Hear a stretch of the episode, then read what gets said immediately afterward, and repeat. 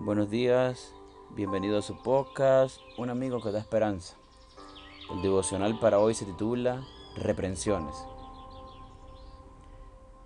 Yo reprendo y castigo a todos los que amo. Sé pues celoso y arrepiéntete. Apocalipsis capítulo 3, versículo 19. Según el diccionario de la lengua española, el significado del verbo reprender es corregir, amonestar a alguien vituperando o desaprobando lo que ha dicho o hecho. Implica confrontar a alguien con la maldad de sus acciones con el fin de llevarle al arrepentimiento. La Biblia enseña que Dios reprende y castiga por amor. Pero aunque el propósito sea positivo, la mayoría de las personas prefiere escuchar palabras agradables y tiende a enojarse, a defenderse o a atacar a la persona que tuvo el valor de reprenderlas. La palabra de Dios expone diversas maneras de reprender que van desde una delicada amonestación hasta una severa reprimenda. Una de las primeras reprensiones que dirigió Jesús fue hacia su propia madre.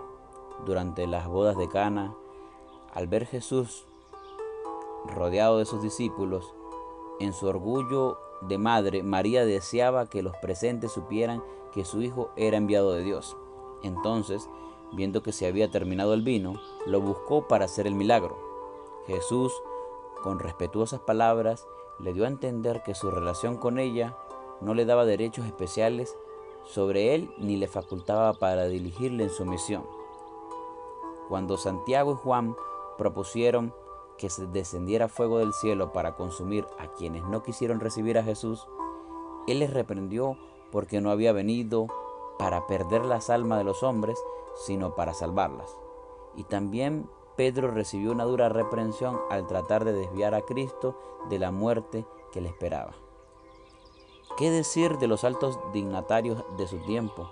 Fueron llamados hipócritas, porque limpiáis lo de afuera del vaso y del plato, pero por dentro estáis llenos de robo y de injusticia. La palabra de Dios está colmada de reprensiones. En todas las épocas, los siervos de Dios han llevado estos mensajes a un mundo al que no le gusta oír el consejo, ni quiere mejorar su conducta. Solo unos pocos aceptarán la reprensión como un acto de bondad y un gran favor. Satanás está listo para remarcarnos todo aquello bueno que poseemos. Sin embargo, un amigo fiel nos mostrará nuestros defectos. Escribió el clérigo anglico del siglo XIX, Charles Simeón. Ahora piensa, ¿acepto con gratitud las represiones que vienen del cielo o me defiendo de aquel que no me halaga con palabras atractivas? Que Dios nos dé humildad y sabiduría para distinguir sus entrañables reprensiones. Hay un propósito piadoso que busca aviar al arrepentimiento. Que el Señor nos bendiga y nos vemos mañana para un nuevo devocional.